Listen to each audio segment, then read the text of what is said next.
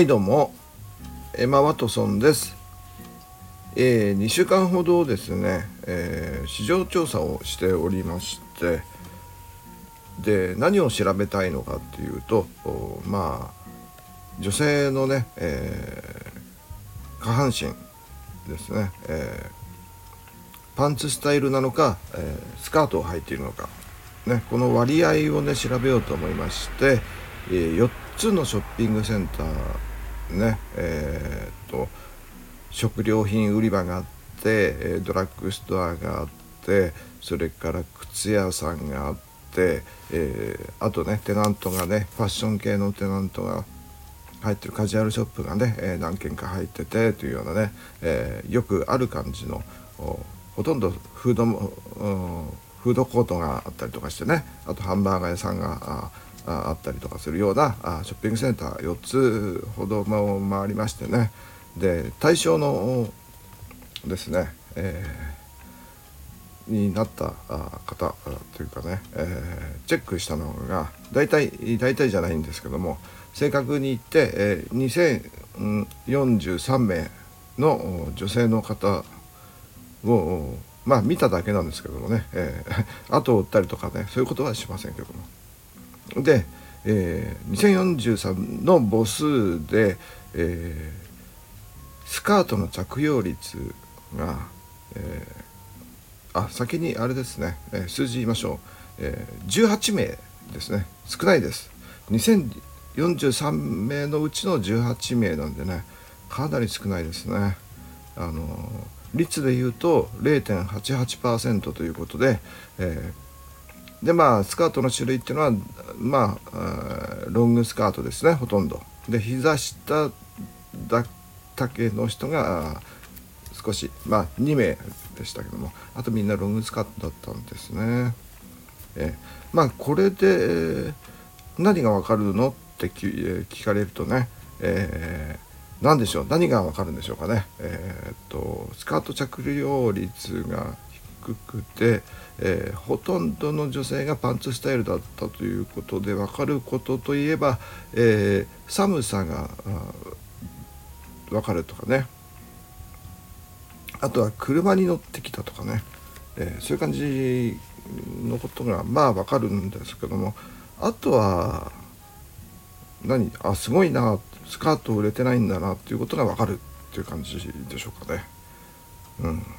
で、えーなんでね、えーこのスカート着用率をを調べたのかというとねあの時々ね見るあのサイトでアクロスウェブアクロスのね、え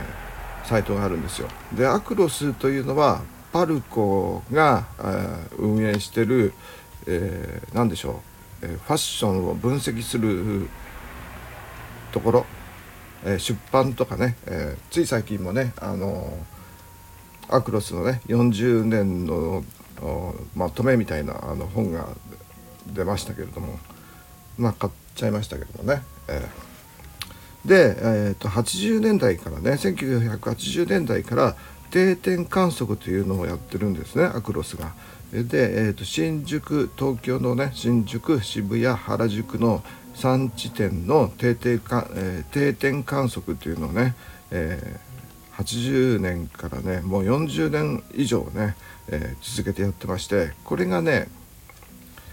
えー82年のデータから、えーっとウェブで見られるようになってるんですよね。えーそれでね、えーちょっとねあの見てくるとねなんかね面白くてあのひょっとしてなんですけどもこのスカート着用率とこの社会現象といいますかその頃起こっていた、えー世相といいますかね、えー世の中の雰囲気というかますかねそういうのとね、えーなんかなんでしょう。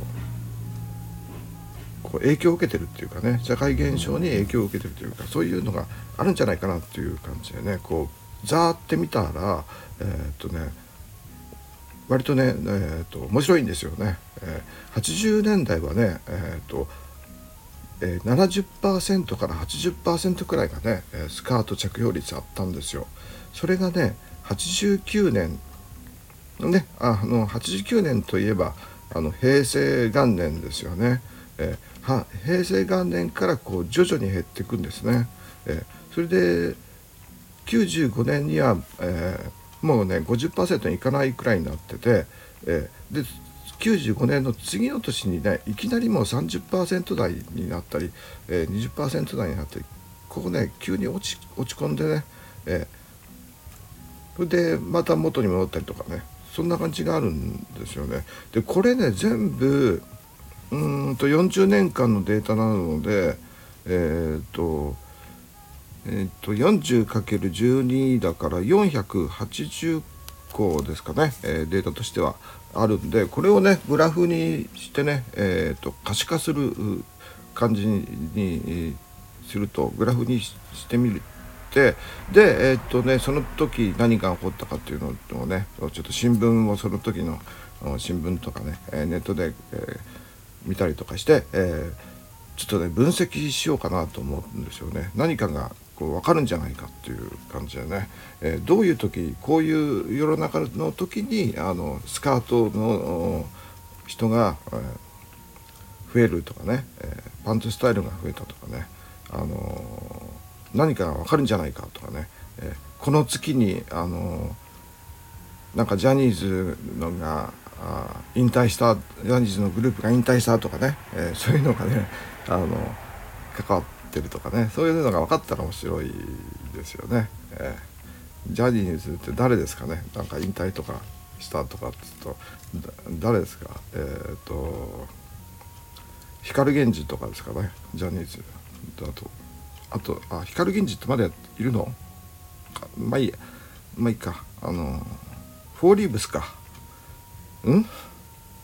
えー、嵐。うん。まあ、そうですね。最近のね一番最新のね、えーとのえー、データがね22年で、えー、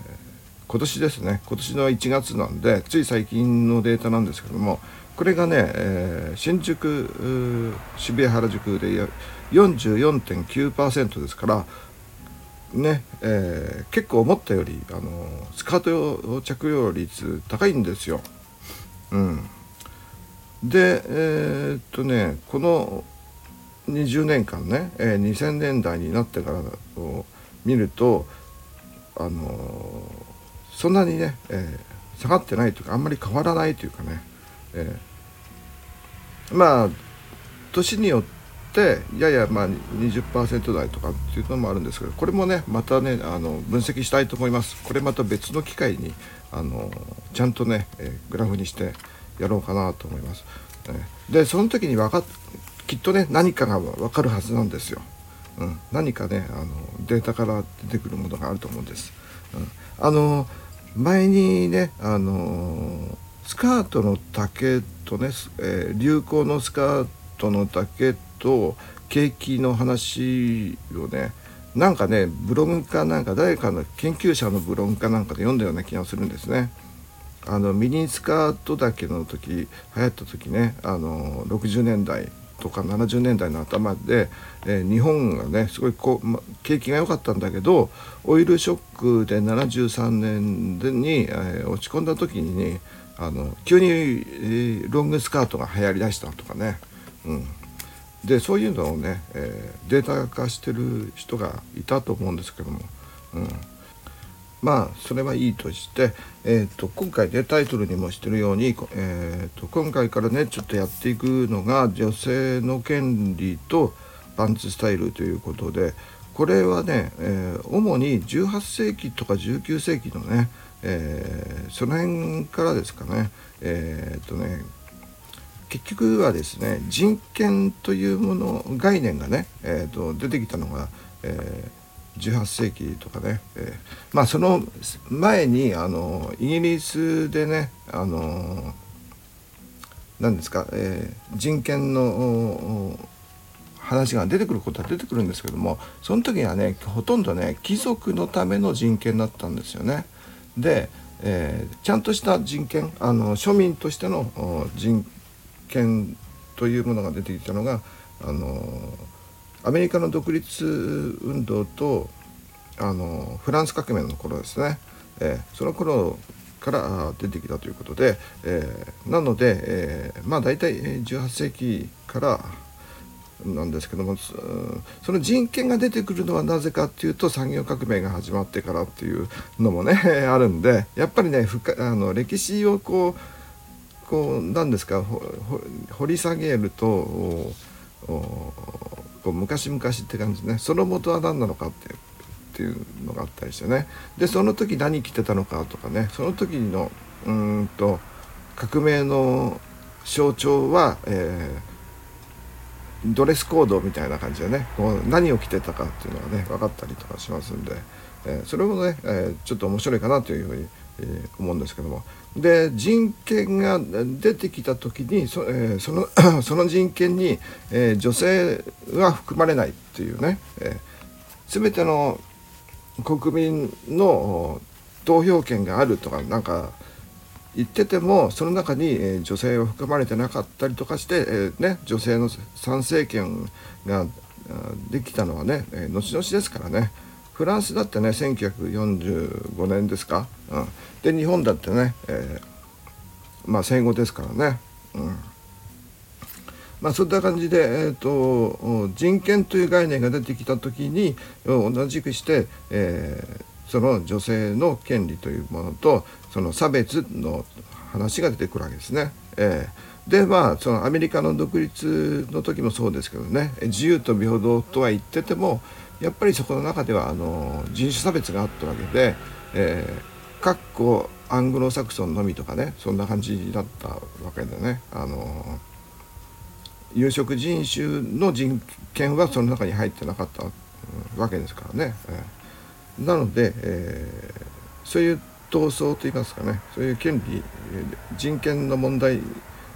がね、えー、まあ、このファッションとねすごく大きく関わってくる話でね、え、まあその辺もちょっとやっていこうのかなと思います。それで女性の権利といった場合ねあのこの法律上のねその人権をめぐる、えー、まあ、人権はね憲法でね、え保障されてるわけなんですけども、法律上のこの女性の権利の話というものもあるじゃないですか。あの日本だと1972年の、えーと、勤労婦人福祉法ですか。これでね一応、えーと、仕事をするにあたりね、えー、男女の差別をね、えー、少しでもなくそうみたいなね一応はあのうんと法律はあったことあったんですけども、えーとまああんまり効果がないみたいな感じでね。まあそれはもう最低限の労働基準法にね、えー、関わるような話なんで,、えー、で大きくなっ大きく変わったのはねあの80年代ななってからなんですけども男女雇用金雇用機会均等法ですかね。えっ、ー、とねこれ正確に言うとね何て言うんだっけかな。えー、雇用の分野におけるうんまあいいか。男女雇用均等法ってあの略して言う雇用の分野における男女の均等な機会のうんちゃらかんちゃらっていう長新しい法律なんですよね。うん、これがねまあその85年で86年が施行かな、うん、そのくらいであるんですけどもまあとにかくあの雇用の機会をね、えー、平等にするみたいな感じになりましてこれがえー、っとねなかなかねでもうまくいかないっていうかね、えー、全然、えー、なんで機能してない。実際にね現実問題としてはあの機能してないみたいな感じでえー、っといろいろ改定されていくわけですね。99年にはそれで、えー、っとまあこの雇用均等法も改定されてそれから男女共同参画参画社会基本法かな、うん、男女男女共同参画法とかね、えー、言ったりしますけどもこういうこういうね新しい、えーえー、なんですか法律みたいなものが出てきましてこれはえっ、と何ですか計画ですかね、うん。一次計画二次計画とか何かありましてそれでつい最近一番最新のやつだとねうんとなんか本当は2020年までに指導的立場の女性を30%にするっていう目標があったんですけどもそれ全然目標は達成されてなかったということで全然進まないかったということですね。あのよく話題になったりとかしますけれどもねあのなでしょうニュースとかでもね、えー、なりますしあとなんか討論会みたいな番組になったりもしますよね。あの結局女性の進出はないじゃないかとかねあの議員に少ないとかね、えー、なったりしますよね。えー、結構他の国はねやっぱニュージーランドの、えー、首相なんかねえー、っとジャシンダ・アダーソンさんか、うんねえ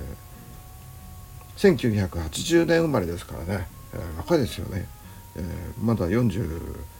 今年42歳になるっていうね、えー、ニュージーランドの首相とかですね。あとどどこですか？え、ー、とねヨーロッパが多いのかな、うん、アジアが多いのかな？ヨーロッパが多いのかな？やっぱり。ざっと見てえっ、ー、とどこだっけ？あそっかドイツのねえっ、ー、とメルケルさんメルケルさんはえっ、とあれですよね。任期満了で今あれでしたっけ？仮にやってるんでしたっけ？ちょっとなんかコロナかなんかの影響で、えー、選挙が伸びてるんでしたっけね、えー、今年のねえー、なんか今メルケルさんが今年任期終了になるんですよね。うん、であれですよノルウェーも女性の首相ですね、えー、アーナさんがね、えーなんか60歳なんですけどねこのこう日本から比べるとやっぱり60歳でも若く見えちゃいますよね。えー、でアイスランドのねあのこの綺麗な感じのね、えー、首相もね女性の方で45歳でしょ？若いですよね。でデンマークの首相も44歳ということで1977年生まれ、えー、でねメッテさんっていうそなんかねあの女優さんみたいな感じで綺麗な方なんですけどもすごいですね。エストニアもあれですね。あれこの辺みんな同じくらいですね。44歳。はい。カヤカカヤカラス首相。エストニアですね、えーと、あのバルト海のところですかね、えー、すごくなんかねに、えーまあ、日本のね、えー、首相もね、えー、なれればいいんですけどもいろんなね障害がありますよね。既得権益がはびこってますからね、えー、なかなか難しいことがいろいろあると思います。で、えーと、私がね、えーと、言おうとしていたのは何でしたっけ、えー、まあ、法律上の権利女性のね、えー、権利ではなくてね、え社会的な権利といいますかね、えー、まあ女性といいますか性というのをね、まあ、あの生物学上の性ではなくて社会的な性のことをジェンダーって言うじゃないですか。でそのジェンダーの問題ですよね。社会的性の問題。でジェンダーっていうのは、えー、まあこれねあの割とね最近出てき最近って言ってもまあ戦後なんですけどもね、えー、ボーヴォワールっていうね、えー、サルトルのサルトルってフランスの哲学者がいるんですけどもサルトルの、うんまあ、結婚してなかったのかな結婚してないけどもえー、っとなんかパートナーと言いますかねやっぱりあの小説家で、えーと、思想家のボブ・ワールっていう女性なんですけどもその方が書いた「第二の性」っていうのがありましてねそこで語られてるのがこの要するにジェンダーというねあの社会的な性っていう意味で、えー、こう有名なねよくあの引用される言葉であの人は女に生まれるのではない女になるのだっていうねこういうねあの有名な言葉があるんですよ。これはあの要するにあの生まれてすぐね生まれたねえー、時ね人はねあの自分が女だっていう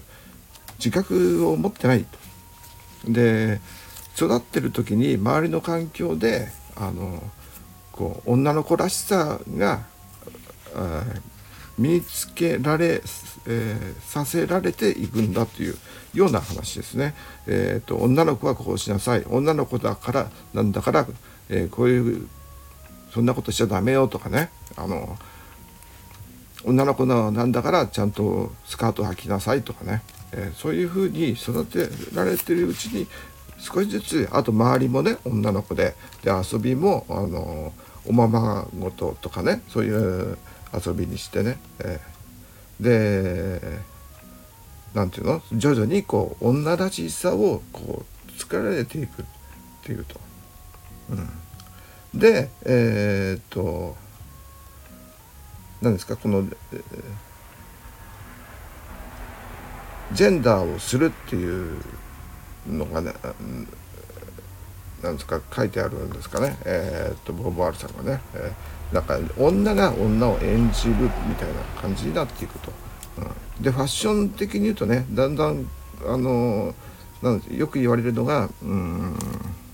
女が女装するっていう言い方したり、えーと、女が女を盛るっていうね、えーえー、女性がさらに女性らしく見せようとするっていう。そういうことをね まあこれはあの社会学者とかがよくそういうことを言ったりとかしますね。えー、作られる、えー、ジェンダーとかね。うんまあ、あとは育っていく段階でこう女性が女性らしくなっていくと、まあ、雑誌とかもね読むものもあってという そういう感じなんですけどもただこれが、えーと、つい最近じゃないですかね。こう21世紀になってからじゃないかなと思うんですけどもあのだんだんですねこのジェンダージェンダー論みたいなものがすごくやっぱりこの、えー、語るジェンダー論を語るこの人が増えてきたということでね、えー、割とこう自覚というか自分を考える機会が、え女性もね増えてきたんじゃないかなと思います。これはあの年齢に関係なくそうだと思います。で考える人は考えるしあの若くてもね、えー、考える人は考える。で、えー、年配の方も考える人は考える。考えない人は考えない。もうそのままでいいやっていう感じの人で、えー、ありますしで、えーと、今言ったのが、えーと何でしたっけ？社会的な性がジェンダーと言いますよっていうことで、えこれがね、えやっぱりすごくねファッションに関わってくるということですよね。でうーんともう一つねあそう私が言おうとしていたのはね女性の権利としてはねあの SDGs っていうのがね、えー、あるじゃないですか。ずっと私も言い続けてますけれども、えー、ででこの問題ねこのジェンダーの問題に関してはちょっとねあのすごくあのデリケートな話題じゃないですか。ちょっとねあのなんかねあの間違ったこと言っちゃうとねあの殺されるかもしれないしね、えー、だけどねまあそんなにねこれ、えー、私のこれ聞いてる人でいないと思うんで殺されるまではないかなと思うんで、え、でちょっとね、えちょっとした勇気を出して、え今回、えこの話題を進めていくこの研究をね、えしていくことにしました。でいろいろ調べています。で SDGs の中では5番目ですね、えー、ジェンダー平等をしましょうジェンダー平等をしましょうじゃなくて、えー、正確に言うと何だろう。ジェンダー平等を実現しようかな。うん。ジェンダーねジェンダーイコールイコーリティとかね、えー、言ってますけども。を実現しようということでね。全ての女性および、えー、常時の能力能力強化を行うということでね、えー、やってますから、えー、言ってますけども。これねあのー、繰り返しになってるというかまああのー、この SDGs の前に本当はね、えー、MDGs っていうのがあったんですよね。ミレニアムミレニアムの時代だから2000年にできたやつですからあの採択されたやつですよね、えー、そこにもあったんですけどもねまああんまりこのまあまあ緩い緩い目標だったもんですからね。割と簡単にあの達成されちゃったらしいんで、えー、今度はあのもっとね上のこのこの SDGs 今の、えー、2015年の SDGs ですね、えー、でも 2015年なんでね、えー、6年も経ってるんですけどあんまりね、え、ジェンダー平等っていうものがねこううまくいってないなとね、えー、最近やっぱりね,、えーとね去年の選挙を見ててもやっぱりそう思いますよね。えー、あとなんかあのオリンピックの時のあのねいろんな偉い人の発言とかね、えー男女差別の発言とか見ててもそう思いますしね、えそれでこの SDGs のジェンダー平等なんですけどこれはねすごくね広い意味で、え、全世界的な意味での有害とねあのすごく狭い世界っていいますか、まあ、日本での話ねその社会的なあの性性の差別の撤廃、えー、という意味とね両方ありましてで何でしょう世界的な意味でのジェンダー平等と言いますとちょっとね、えー、このね SDGs の採択の前なんですけども2013年にねあのマララ・ユスフザイさんというね、えー、知ってる方とかね覚えてる方はいらっしゃるかもしれませんけれども、えー、パキスタンの少女なんですよね。少女っていうか今は、えーと、もういくつかな？もう24くらいになってるかもしれないんですけども、えー、2013年に国連でね、えー、スピーチしたんですけどもそのね、えー、スピーチの内容というのが、えー、女性の教育も必要なのよっていう話なんですよね。そのイスラム系の国はね割とこう女性の教育をしない国があったりとかねあとはアフリカの方とかね、えー、女性には、えー、女には教育がなんか必要ないっていう感じでね、えー、する国があったりあとまあ貧しくて、え教育を受けられないっていう人のこともねあのそのスピーチで話しているんですけどもなぜねそのうん彼女その時が10スピーチの時が16歳なんですけれども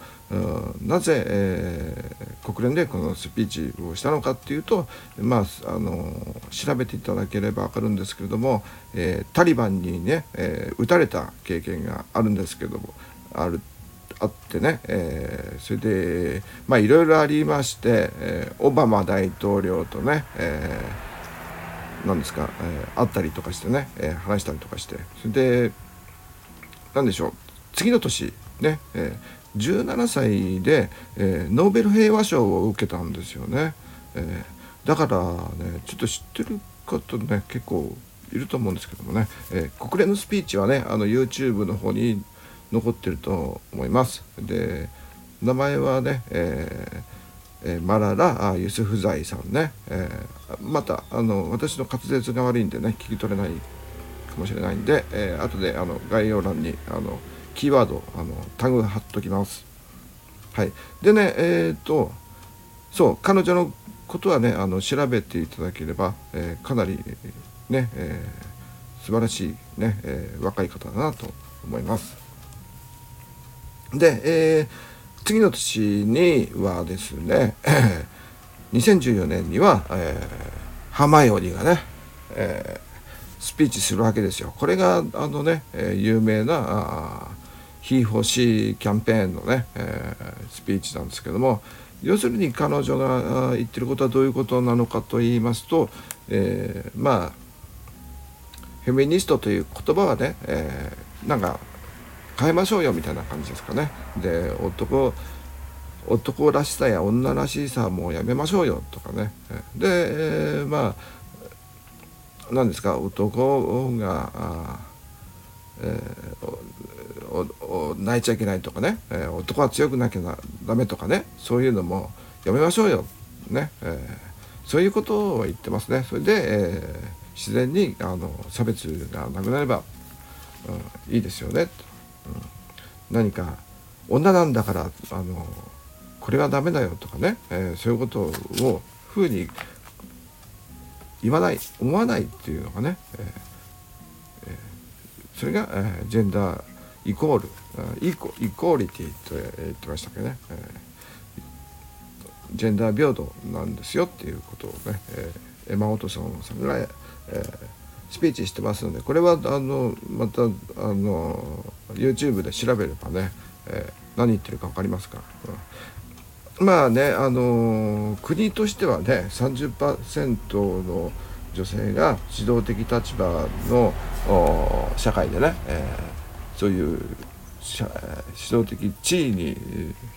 占める女性の確率が女性の比率を30%にするとか言ってますけども女性から見たらねあのやりたいくもないことをその指導的立場になんかなりたくないのにねなれって言われるのも嫌ですよね。で好きじゃない仕事なもしたくないしあのそれは男も同じなんでね男もあの男は稼げとかね、えー、金持ってなんぼのもんだよみたいなね男ってのは男の価値はあの金だよ金どんだけ稼ぐかだよとかなんか言われるじゃないですか。あとね、えー、金がなきゃ結婚もできないよとかね、えー、なんか男はそんなんだよとかね、えーえ、女には黄金なきゃダメだよとかね、えー、あとはねとにかく稼げって言われるのそれもそれもねえっ、ー、と違うんでしょうっていう感じの社会にね、えー、近づきつつあるのと同じように、えー、女も活躍しろしろよとかね言われるのも嫌ですもんね。えー、あの、で女は女っぽくとかね、えそう言われるのも嫌だし、えだそういうふうに言うのはやめましょうっていうのがその、えエマ・ワトソンの主張のことですよね。えー、まあこのこの、ね、国が言ってるこの30%の比率がどうのこうのはまあそれはそれで決めてもいいですけどあんまりね活躍しろとか社会に出ろ社会に出ろとかってね、えー、言われてもねあのあ本当にね,、あのね好きじゃない仕事はしたくないですよね。好きなことだけをしたいですよね。男も女も、えー、同じですよ。っていう感じですよね。で全然ね、えーと、ファッションからね離れてしまいましたけれども、えーと、次回からですねちゃんとと歴史と向き合いつつね、えー、まず、えー、パンツスタイルとね、えー、そうですねあと女性の権利と、まあこの辺のことをねまあ、多分18世紀くらいの話くらいからですかね、えそのくらいから始めたいと思います。今日はね、またね、なんでこんなに長くなっちゃったんだろうって思うけども、えー、とどうもすいません、余計な話をいろいろしちゃったかもしれません。はい。それでは、えー、最後まで聞いてくれた方、えー、お疲れ様でした。それではどうも失礼します。さようなら。ありがとうございます。